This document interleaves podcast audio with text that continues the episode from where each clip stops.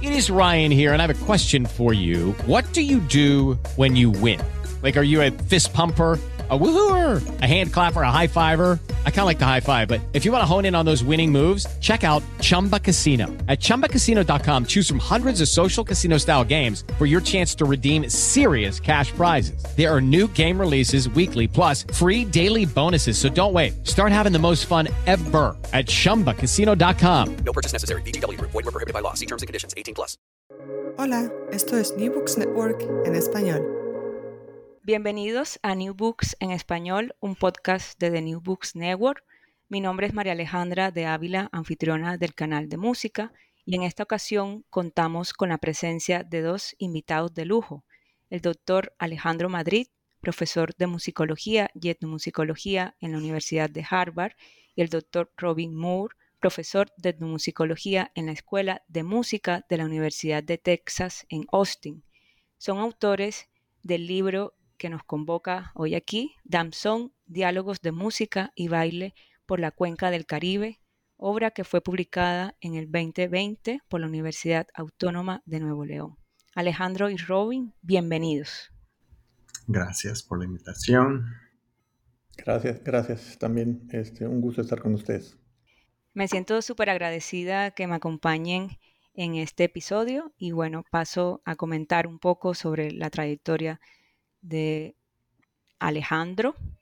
Eh, él es profesor de musicología y etnomusicología en la Universidad de Harvard. Su trabajo de investigación explora la intersección entre modernidad, tradición, globalización e identidad en la música popular de concierto y la cultura expresiva de México, la frontera México-Estados Unidos y el área del Gran Caribe. Ha escrito más de media docena de libros, entre los que se destacan Tania Lennon's Stray a Polyrhythmic Life, En busca de Julián Carrillo y el Sonido 13, entre otros. Asimismo ha sido galardonado por distintas instituciones, entre las que se destacan eh, varias, eh, por ejemplo, el Premio de Musicología Casa de las Américas y el Premio de Musicología Samuel Claro Valdés. Frecuentemente es invitado como experto para programas de radio y televisión nacionales e internacionales. Por su parte, Robin Moore es profesor de etnomusicología en la Escuela de Música de la Universidad de Texas en Austin. Sus intereses de investigación incluyen teorías de nacionalismo, la música y raza, la diáspora africana, historiografías de la musicología en Latinoamérica, la reforma curricular musical y la música de Cuba y el Caribe hispano. Ha recibido varios premios y becas, entre las que se destacan la Fundación Rockefeller y la Fundación MacArthur, entre otras instituciones. Su obra escrita incluye diversos libros e infinidades de publicaciones, entre las que se destacan Música y Mestizaje, Revolución Artística y Cambio Social en La Habana, y artículos sobre la música cubana publicados en la revista de música latinoamericana. Bueno, pues para comenzar, eh, ¿cómo surgió el interés de esta investigación? Ya, eh, tal vez eh, voy a remontar un poco a cómo es que nos conocimos, Robin y yo, porque de ahí, de ahí sale en realidad el interés para este proyecto. Robin fue contratado por la Universidad de Texas en Austin cuando yo estaba haciendo una estancia postdoctoral en, la, en el Centro de Estudios Latinoamericanos de la Universidad de Austin y em, hicimos eh, amistad. Eh, obviamente él, llegó como uno, el nuevo latinoamericanista de la, del programa de, del Departamento de Etnomusicología, eh, cuando recientemente había fallecido Gerard Beha, que había sido el gran latinoamericanista del programa. Y bueno, nuestro interés en común en Latinoamérica nos llevó a, hacer una, hacernos amigos y a, a pasar tiempo un poco de una manera social, pero también eh, platicar de proyectos y demás. Y eh, empezamos a, ver la posibilidad eh, de, colaborar en algo, que cuál sería un tema que podríamos tener ambos en común, ¿no? Él siendo un experto de la música en Cuba y yo trabajando la música de México. Entonces surgió la, posibilidad de que fuera el danzón, ¿no? Este esta baile y esta música compartida históricamente, ¿no? Por, más de 100 años entre los dos países como el espacio para poder nosotros entablar una, una, colaboración académica y una conversación intelectual, digamos, y eh, a la que pudiéramos ambos aportar eh, los, eh, los temas en los que nos especializábamos, ¿no? Pues sí, y intentamos, nos postulamos por becas varias veces. En esa época habían surgido unas becas nuevas de colaboraciones para, no sé, juntar las áreas de investigación de varias personas a un solo proyecto, eh, suponiendo que de esa forma uno podría expandir sus, sus conocimientos y que saldrían nuevos proyectos que de otra forma no serían posibles. Entonces, eh, eh, al principio eh, nos postulamos por una beca del, del National Endowment for the Arts, creo. ¿Cómo fue, Alejandro? ¿Te acuerdas? National Endowment for the Humanities. Humanities, ah, exacto. Que no dio resultado. Entonces la idea quedó ahí eh, un rato y de pronto nos dimos cuenta de que uh, otra organización, uh, ACLS, American Council for, ¿cómo se llama? Learn Societies. Exacto. Tenía más o menos la misma propuesta de becas de colaboración, entonces intentamos de nuevo y fuimos exitosos esa vez. Y uh, con esos fondos y el tiempo libre logramos eh, hacer el trabajo de campo, planificar el libro, escribir, eso fue sobre el año el 2010, por ahí. Sí, sí. Gracias por eh, esta explicación. Sí, sí, te escuchamos. No, no, quería decir eso, que, fue eh, tal vez algo de lo, de lo, más importante del, proyecto colaborativo fue precisamente que pudimos hacer trabajo de, trabajo de archivo y trabajo de campo juntos. Eh, en este periodo, entre la primera aplicación de la primera beca y la segunda, nosotros hicimos eh, trabajo independiente. Eh, curiosamente, Robin hizo algo de trabajo en México, yo terminé haciendo algo de trabajo en Cuba. Pero ese año que tuvimos esta beca nos, nos, dio la posibilidad de ir a Cuba los dos y hacer trabajo en archivos en Matanzas, en La Habana, en Santiago, en Santiago de Cuba.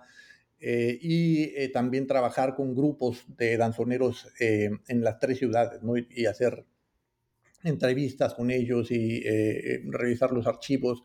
Eh, también tuvimos la posibilidad de, eh, de tener dos muy importantes musicólogas cubanas, Ada Oviedo y Liliana González Moreno, que, nos, que fueron nuestras asistentes de investigación, ¿no? y con ellas también hubo esa posibilidad, de, estando en Cuba, que ellas nos, nos, nos, abrieran las puertas de muchos lugares y espacios. Y, también tener una, una cierta eh, em, conversación sobre los temas eh, con ellas mismas, ¿no? Para ver también qué era lo que a, los investigadores en Cuba les interesaba del tema, ¿no? Y, de ahí salió, eh, estuvimos ese año en que después de estar en, en Cuba haciendo el trabajo de campo y de investigación de archivos, regresamos a nuestros países y empezamos a escribir. Y fue así, él estaba en, en, en, ese, en Austin, yo estaba en ese momento en, Chicago, y escribíamos y nos mandábamos los textos, eh, cada quien hacía, ah, eh, editaba lo que el otro escribía, añadía más texto y así fue, fue realmente un intercambio por email que, se, que, los, eh, los textos de los diferentes capítulos fueron escritos. Pues muchas gracias por compartirnos este interesante acercamiento y nada, pues benditos apoyos e intereses en comunes que llegaron a muy buen puerto. Ahora bien, quisiera preguntarles por qué el danzón, por qué el estudio de esto. Pues estamos buscando un tema eh, que vincularía la música cubana con la mexicana, ¿no? Entonces el danzón surgió como una, una buena opción. Tenía sus raíces en el Caribe, pero tenía más pues, vida en México y eh, había mucho público en México también muy interesada en su historia, en sus eh, variantes, en sus cambios a través de los años, etc. Bueno, el surgimiento de interés en el danzón en los años 90, eso fue eh, muy impresionante, ¿no? Entonces fue poco después de eso que empezamos a, hablar de posibles temas y por eso pues surgió el danzón como quizás la mejor opción. Sí, aparte de eso también tenía, tenía estas historias semioficiales del danzón, además de las, de las prácticas con la gente y demás, eh, estaba esta cuestión de que en ambos lugares en algún momento se le vio como patrimonio cultural, ¿no? Uno de los primeros eh, decretos que eh, se, trataron de pasar o se pasaron después del triunfo de la Revolución Cubana en el 59-60 fue el, eh, el de declarar al danzón como, una, como el baile nacional de Cuba, ¿no? y coincide con más o menos su desaparición, digamos, del, del mundo social en, en Cuba. y en México, en el, en el, momento en que empezamos a hacer este trabajo de investigación, también hubo una iniciativa de ciertos, de ciertos grupos y ciertos eh, centros de investigación sobre el danzón en México en tratar de, eh, de que fuera registrado como, eh, como un em, material, material, intangible, ¿no? cultura intangible de, de, México. Y eso provocó cierta, ciertas tensiones ¿no? entre los cubanos y los mexicanos, que todo esto fue parte de, digamos, del interés de, hablar de este asunto. ¿no? Claro, claro eh, súper eh, interesante estos, estos puntos de encuentro y de, y de, y de bueno, pues de, de intereses eh, que ustedes fueron descubriendo. Y, y, ya que hemos tocado este tema pues de la región cultural eh, que delimitaron, si bien entiendo, también tuvieron en cuenta Nueva Orleans. ¿Cuáles fueron esos puntos en comunes entre esta región cultural en particular?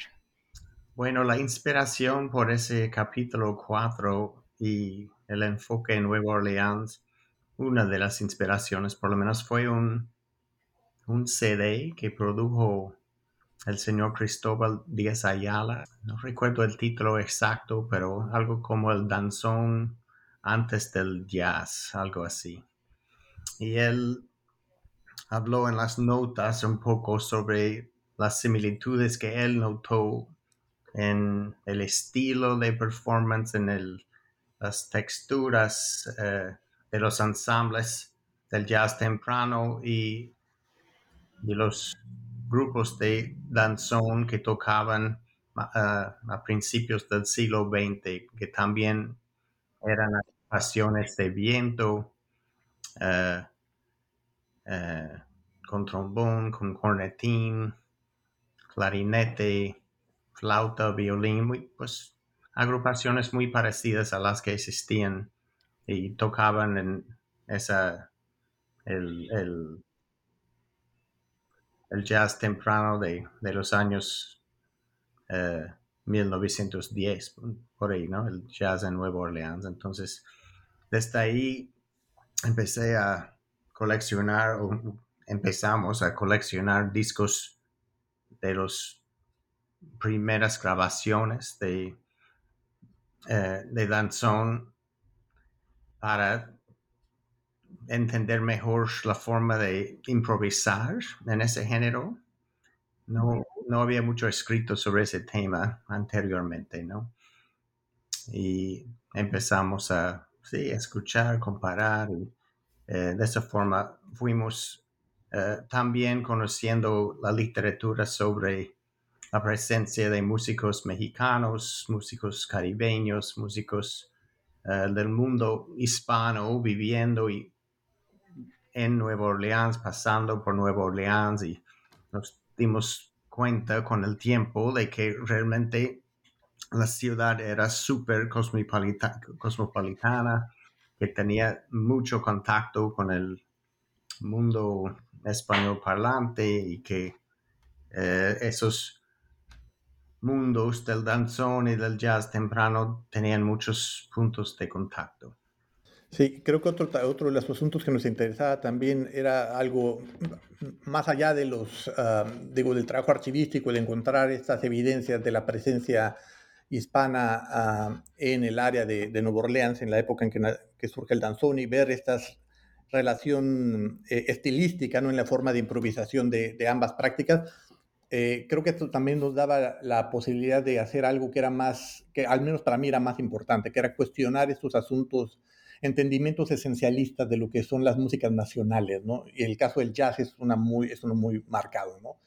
Esta música que los americanos entienden como la, ah, la quintesencia de la identidad americana, ¿no? la identidad musical americana, eh, y cómo buscar estos, eh, estos momentos en que el discurso del nacionalismo no, no, no, no cuadra, ¿no? Eh, nos podría también ayudar a cuestionar eso, ¿no? A, a, digamos, a buscarle, a, buscarle tres pies al gato, digamos, en cuestión de, de que, cómo se arman los discursos, los discursos sobre el nacionalismo, ¿no? Y, y, este, el danzón nos daba eso, ¿no?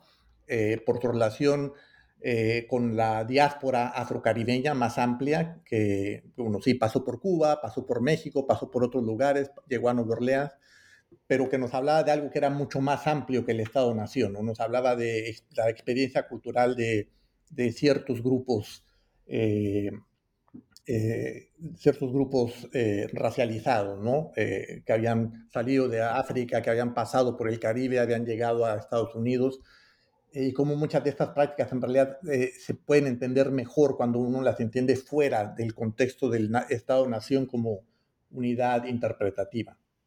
Muy bien, muy interesante pues este, este acercamiento que, va conduciéndolos como a, este locus eh, denunciación, esta postura que, parte también y que se relaciona eh, de cómo fueron definiendo al danzón, ¿no? Eh, y, bueno, pues vamos entendiendo un poco más de estos puntos de encuentro, de apropiaciones, de diálogos, de intercambio en, en estos distintos contextos.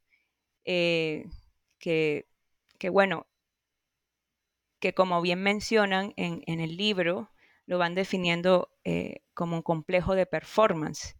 Eh, y pues que me gustaría que explicaran por qué para, para ustedes es importante entenderlo desde aquí, desde, desde esta posición. Me imagino que tiene que ver con todo lo que me están contando, ¿no? Claro, claro.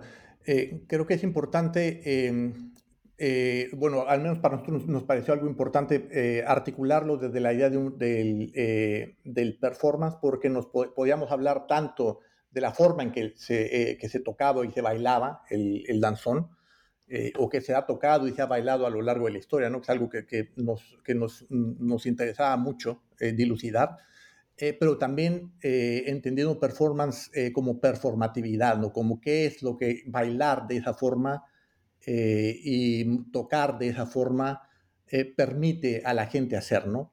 Y entonces aquí es donde se podría, se podría articular con discursos que tienen que ver con, con, la, con la, nación, cómo es que se generan estos discursos y cómo se, se toma cierta cultura expresiva para validar estos discursos eh, cómo también se crean discursos sobre, sobre el cuerpo eh, y el cuerpo racializado, eh, sobre la, raza, que son evidentes cuando empezamos a hablar con diferentes grupos de gente que bailan danzón, ¿no? Cómo se referían a, a, los cuerpos de los, de los bailarines y los músicos negros en relación a los músicos blancos o a los bailarines blancos y a la forma de bailar de ellos era evidente que había algo que tenía que ver con la, con la, formación de la idea de la raza, ¿no?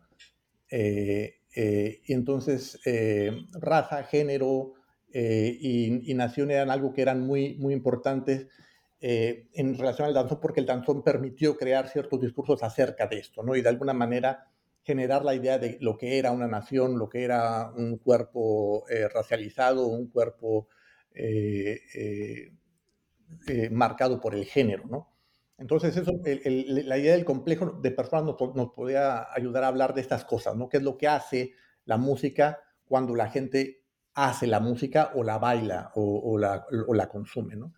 Eh, pero también nos podía ayudar a hablar de, ciertas formas en las que ya se había articulado eh, ideas que tenían que ver con géneros musicales, en este caso no, no géneros de,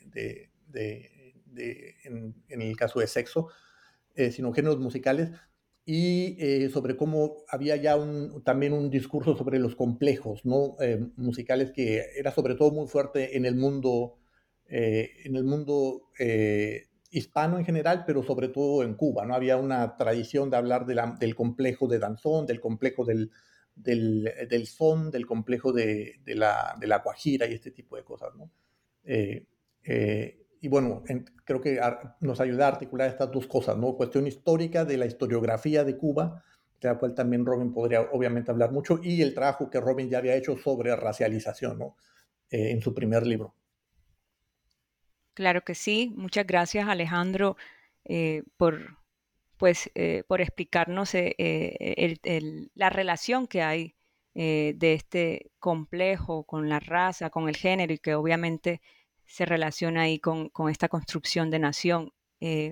Robin, ¿podrías ahondar un poco sobre lo que mencionó ahorita Alejandro, sobre esta historiografía centrada en Cuba?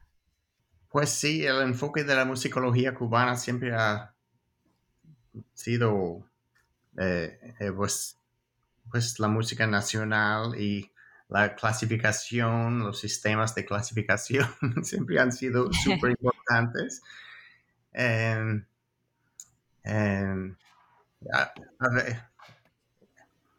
hay ciertos autores como Leonardo Acosta que critican esa tendencia que les parece que eh, hacen demasiado énfasis en diferenciar ciertos géneros cuando realmente tienen mucho en común y eh, la situación es mucho más fluida que eh, lo que se supondría, ¿no? Leyendo los textos de musicología. de, todas formas, eh, el enfoque siempre está muy musical, ¿no? En esos, en esos análisis. Entonces, con el con la noción de complejo de performance, sí, quería, queríamos extender el enfoque hacia el baile, hacia los contextos de, de performance hacia las ideologías por alrededor de las músicas, todo el entorno, ¿no? Nada más eso. Muchísimas gracias, Robin. Alejandro, ¿podrías hablarnos ahora sobre la práctica del danzón en México y si aún estas construcciones de nación relacionadas a la raza y al género siguen vigentes hoy día en la práctica del danzón? Sí, sí. Yo creo que sí, siguen, siguen siendo muy presentes, eh, al menos en las conversaciones que yo tenía, que yo tuve con eh, diferentes em, personas en diferentes grupos de danzón a, lo largo del, del, país, no solamente en la Ciudad de México, siempre eh, se habla del danzón de una forma muy diferente a como se hablaba del danzón a principios del siglo XX, ¿no? que es una, digamos que hay una evolución y una transformación de la representación del danzón. Eh, que tiene que ver con sus propios deseos, ¿no? Sus propios, las propias aspiraciones de los bailarines actuales y de los músicos actuales y demás, eh, y de cómo lo relacionan con cierto momento del pasado de México, ¿no? Un momento eh, en el cual ah, estas ideas de la identidad mexicana parecían ser muy claras, ¿no? y ese momento, digamos que son los 50, ¿no? El momento, digamos, de la época de oro del cine, del cine mexicano, en el, en el cual el danzón es muy presente, ¿no? El danzón, digamos que es, de alguna manera es el soundtrack del cine de oro de, México. Eh, y, hay este regreso, digamos, eh, muy, este regreso imaginario entre muchos de los actuales eh, bailadores de danzón a ese momento, que a mí me parece muy interesante que se da un momento en que hay, algún, hay una, crisis ¿no? en el Estado-Nación este, mexicano, por diversas razones, ¿no? Y que y que estos eh, bailadores deciden ver hacia el pasado, ¿no? Para, ah, para tratar de inventarse un presente y de imaginar un futuro, ¿no? Digamos. Eh, y al, hacer esa visión retrospectiva, lo que hacen es imaginarse el cuerpo del mexicano, el cuerpo bailante del mexicano, cómo es que baila el mexicano, y tratan de hacer, una, hacer un, discurso sobre la diferencia, sobre qué es lo que hace al, bailarín mexicano diferente del, del bailarín cubano. Y dentro de ese discurso, lo que siempre sale a colación es la raza, ¿no? El baile del cuerpo negro, que es como se identifica el cubano en México, eh, y el baile del cuerpo mestizo mexicano, ¿no? Como, eh, movimiento, eh, hacen movimientos diferentes, son cuerpos que tienen un, diferente ritmo y que se mueven una cadencia diferente a, en relación con la música, ¿no? Y siempre está esa cuestión que ya te había mencionado al principio, de, de, los mexicanos tratar de em, revalorizar el danzón como un baile mexicano, ¿no? y nos encontramos con eh, algunas de estas cuestiones también en, en, Cuba, aunque el discurso en Cuba no era tan, tan fuerte ni oficializado, ¿no? porque no, hay no había estas, eh, hay estos clubes para bailar danzón y demás, pero que, y que son de alguna manera reconocidos por el Estado cubano, por las instituciones culturales cubanas, pero que no tienen la, eh, ni la presencia, digamos, ni la, ni la circulación eh, ni la regulación que hay entre las comunidades danzoneras cubanas, mexicanas, perdón, que obviamente es mucho más fuerte el movimiento danzonero en México que lo que es en Cuba. Pero en ambos lugares siempre encontramos esta cuestión de cómo ver al otro, cómo es que el otro baila eh, y cómo es que el otro baila lo que nosotros consideramos nuestro baile, ¿no? Entonces, estas preguntas de identidad en relación a la nación, en relación a la raza y en relación al género también son, son muy presentes, en, creo, en ambas eh, en ambas eh, eh, grupos de danzoneros, tanto en Cuba como en México. Maravilloso y, súper interesante lo que acabas de decir, porque justo da cuenta de estos contextos históricos en donde se ha crecido y, de los que han construido estos imaginarios y estas apropiaciones, resignificaciones, diálogos en fin, eh, y que tienen que ver también con el papel que cumple el cuerpo y las emociones en este universo de música y baile, ¿no? ¿Podrían hablar eh, un poquito más sobre esta relación de las emociones, eh, el cuerpo, el baile? ¿Qué vieron ahí en especial ustedes en ese sentido?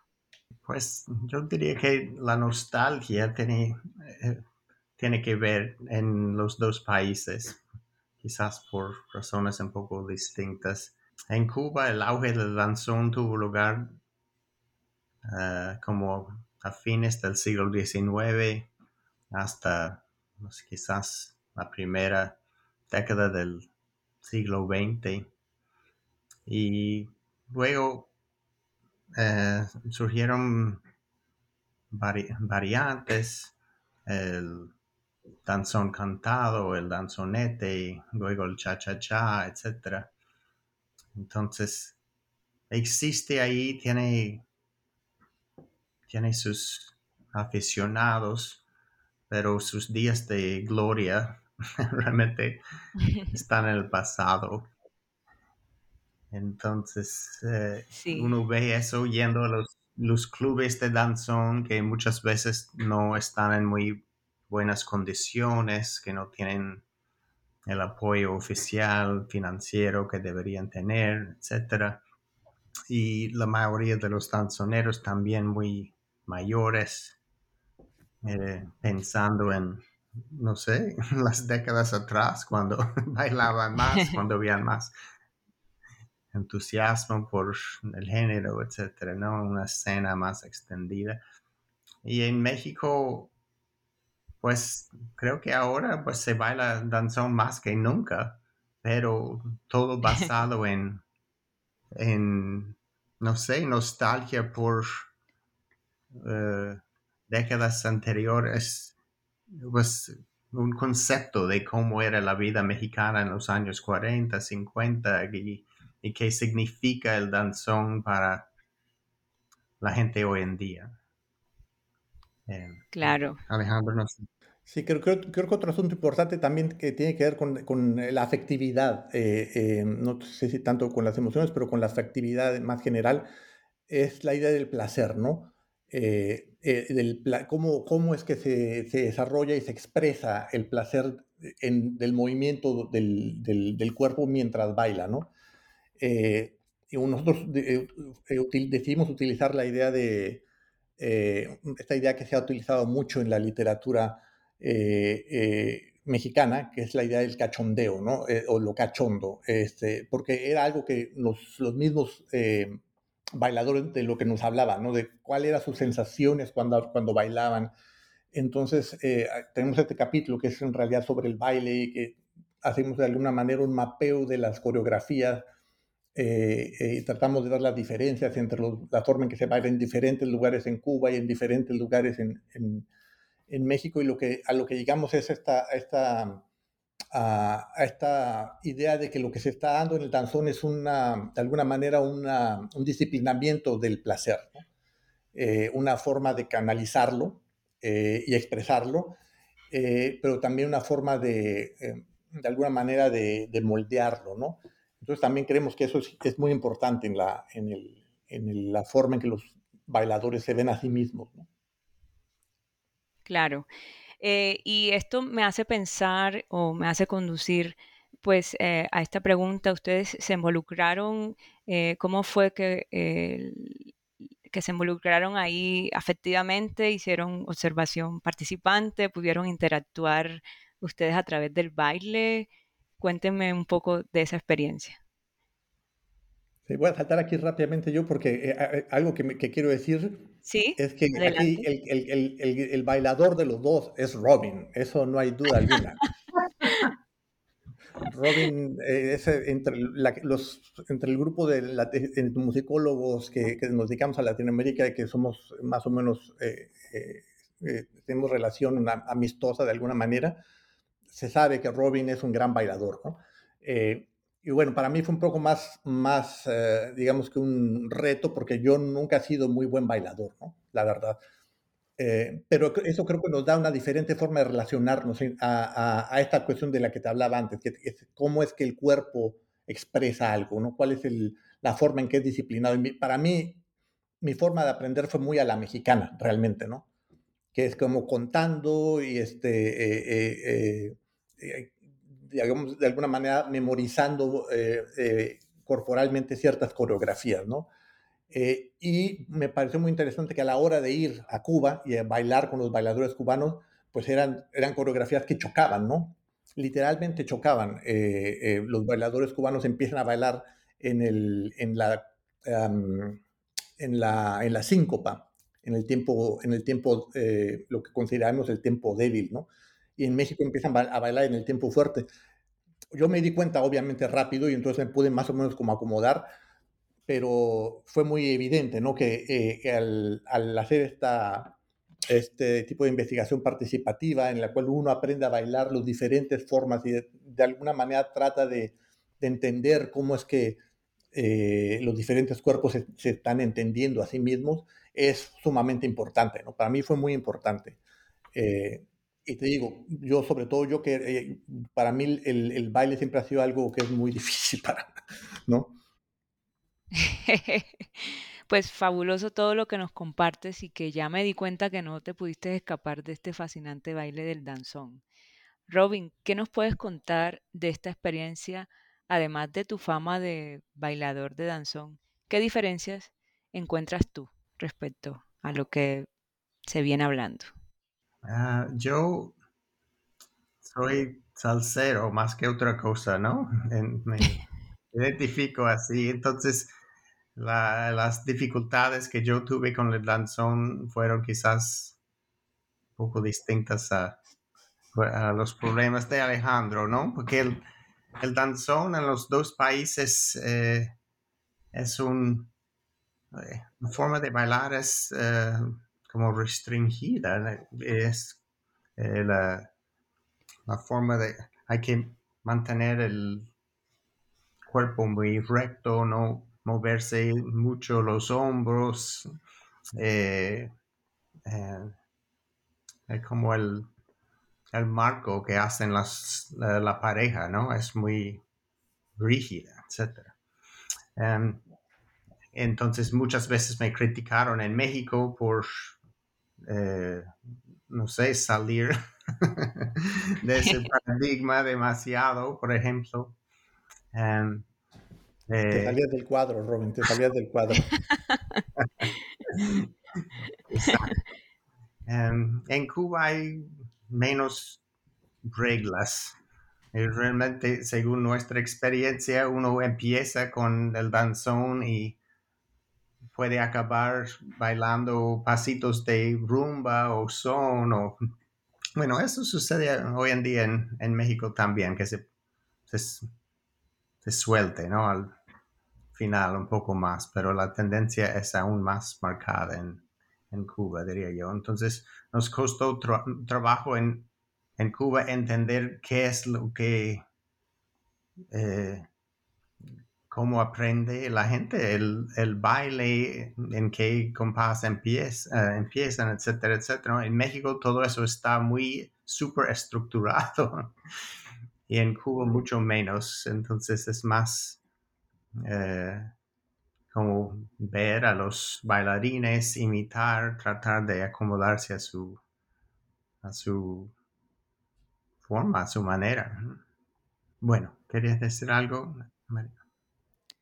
Claro, me imagino que estas experiencias les permitió entender estos diálogos, interacciones, similitudes y diferencias entre estos países, ¿no? Y bueno, yo me pregunto cuáles fueron los retos para llevar a cabo esta investigación colaborativa. Ya, yo creo que uno de los retos tiene que ver con la disciplina de, del campo que, tra el que trabajamos, ¿no? Eh, eh, parte de la cuestión colaborativa eh, que a mí me pareció muy interesante desde el principio es que eh, Robin es de entrenamiento un etnomusicólogo, yo soy de entrenamiento un, un musicólogo más, digamos, histórico, digamos, pero curiosamente, si tú ves los libros que ha escrito, que ha escrito Robin, son libros que tienen mucho que ver con historia, ¿no? En realidad son el libro que es sobre la primera década, las, las primeras décadas del, del, del siglo XX, eh, el que fue traducido como música de mestizaje, ¿no? Es un libro histórico, básicamente, ¿no? Y la, el mismo libro que hace sobre la música y la revolución, ¿no? En eh, la, segunda, la segunda parte del siglo XX, son libros históricos de Robin. Y yo había, había escrito libros que eran, eh, bueno, un libro había escrito antes de este, que era básicamente una etnografía, ¿no? Entonces era como muy curioso que yo era un, un, musicólogo historiador que había escrito etnografía y Robin era un etnomusicólogo, un etnógrafo que había escrito historia, ¿no? Eh, entonces, algo del, de, del, del, reto importante era como cómo podríamos hablar entre los dos para, que, eh, para romper, digamos, los paradigmas del, del, campo, ¿no? De qué es lo que debe ser un, un, un trabajo etnográfico, qué es lo que debe ser un trabajo eh, histórico, y más bien informarnos ambos, ¿no? Eh, y lo que el resultado final es un libro que es, que es una etnografía, pero también es un trabajo histórico de archivos, eh, es una, un, un, trabajo analítico del movimiento, es un trabajo analítico de los discursos. Eh, entonces, digamos que al final lo que sucedió es que fue un complejo de performance lo que se hizo con el libro también, ¿no? de, alguna, de, alguna, manera reflejando lo que estábamos hablando, ¿no? Eh, o cómo queríamos hablar del danzón, ¿no? Pero era eso, ¿no? Era un, un trabajo que, que, de alguna manera muy holista, ¿no? Muy, eh, eh, muy pendiente de lo que, eh, de lo que los diferentes, las diferentes miradas nos podrían aportar, ¿no? Entonces, eso fue algo importante, creo, ¿no? Y que tuvo también que ver en la forma en que trabajamos cuando escribimos, ¿no? Creo que, creo que claro, para... y ahí... Adelante, Robin. No, solo iba a añadir que para mí uno de los primeros retos fue eh, cambiar mi concepto del trabajo académico, que no creo que para la mayoría de los musicólogos, los escritores así, eh, el trabajo de investigación es muy solitario y uno hace todas las decisiones por sí mismo y eh, de pronto lo, logramos conseguir la beca y eh, queríamos colaborar, pero no sabíamos exactamente cómo empezar o cómo definir el proyecto en conjunto o cómo segmentar el texto o eh, habían muchas decisiones de esa forma que teníamos que tuvimos que hacer eh, en diálogo eh, desde muy temprano. Claro, y, la diversidad de diálogos que tuvieron entre ustedes dos y que, bueno, pues se, ve reflejado en, todas las aristas que abordaron, ¿no? En, el trabajo. Y bueno, para ir cerrando, ¿hacia qué conclusiones principales los llevó este fascinante trabajo? Creo que una de las grandes ventajas de trabajar juntos es que uno eh, expande su eh, nivel de conocimiento. Eh, Alejandro, por ejemplo, sabe tanto de los, eh, los géneros mexicanos, ha trabajado en muchas, ha, hecho trabajo de campo en muchas partes del país, etcétera, y, pues lleva todo ese conocimiento al proyecto.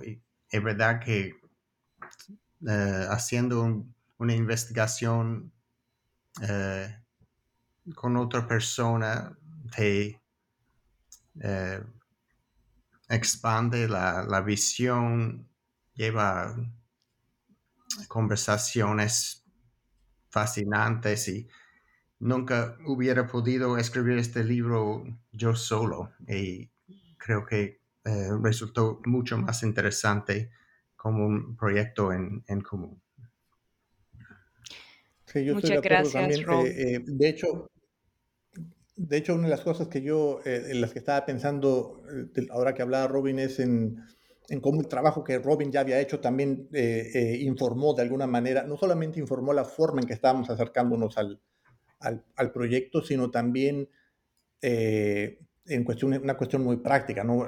Por ejemplo, Robin tenía una, una entrevista que había hecho con, con, Arcaño, ¿no? el, famoso, director de la, la famosa orquesta de Arcaño y sus maravillas, Arcaño ya había muerto, ¿no? Cuando nosotros estábamos haciendo el proyecto de, Danzón, pero él tenía esa grabación, esa entrevista que le había hecho, entonces eh, fue increíble poder regresar a ella, eh, regresar, digamos, a estos, eh, a estos archivos que nosotros ya habíamos estado amasando para nuestros propios proyectos antes que este, ¿no? Y que el pasado, de alguna manera, este, nos dijera, nos fuera guiando sobre lo que estamos preguntando ahora en el presente, ¿no?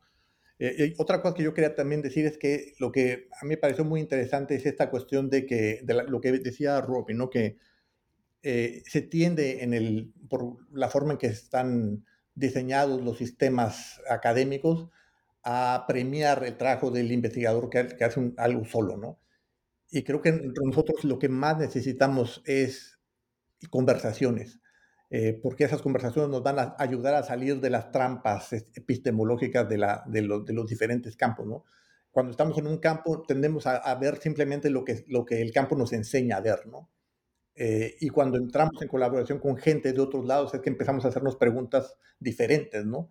porque esas, otras personas vienen a estos, objetos de investigación o a estos, eh, a estos proyectos viéndolos desde un lugar diferente al que lo estamos viendo nosotros, ¿no? Y esa es la única forma en que realmente podemos avanzar, ¿no?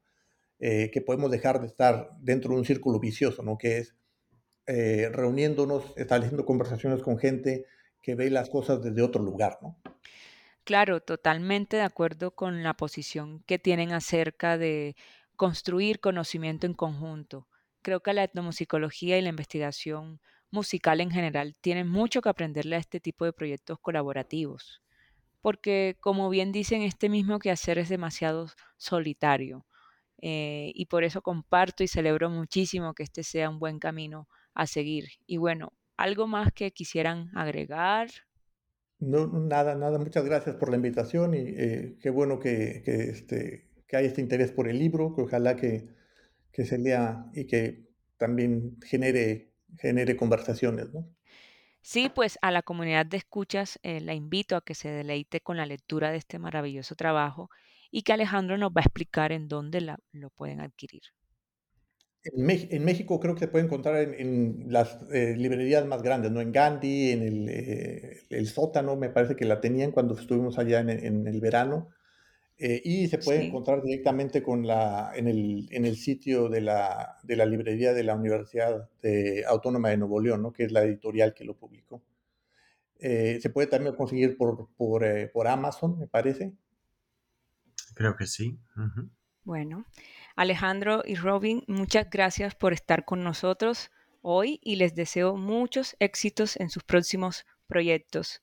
Mi nombre es María Alejandra de Ávila y hoy he sido anfitriona de este episodio de New Books Network en español y a quienes nos escuchan les agradezco su atención y hasta la próxima. Ok, muchas gracias, eh, que estén muy bien y saludos. Gracias y pues encantados de hablar contigo, María Alejandra.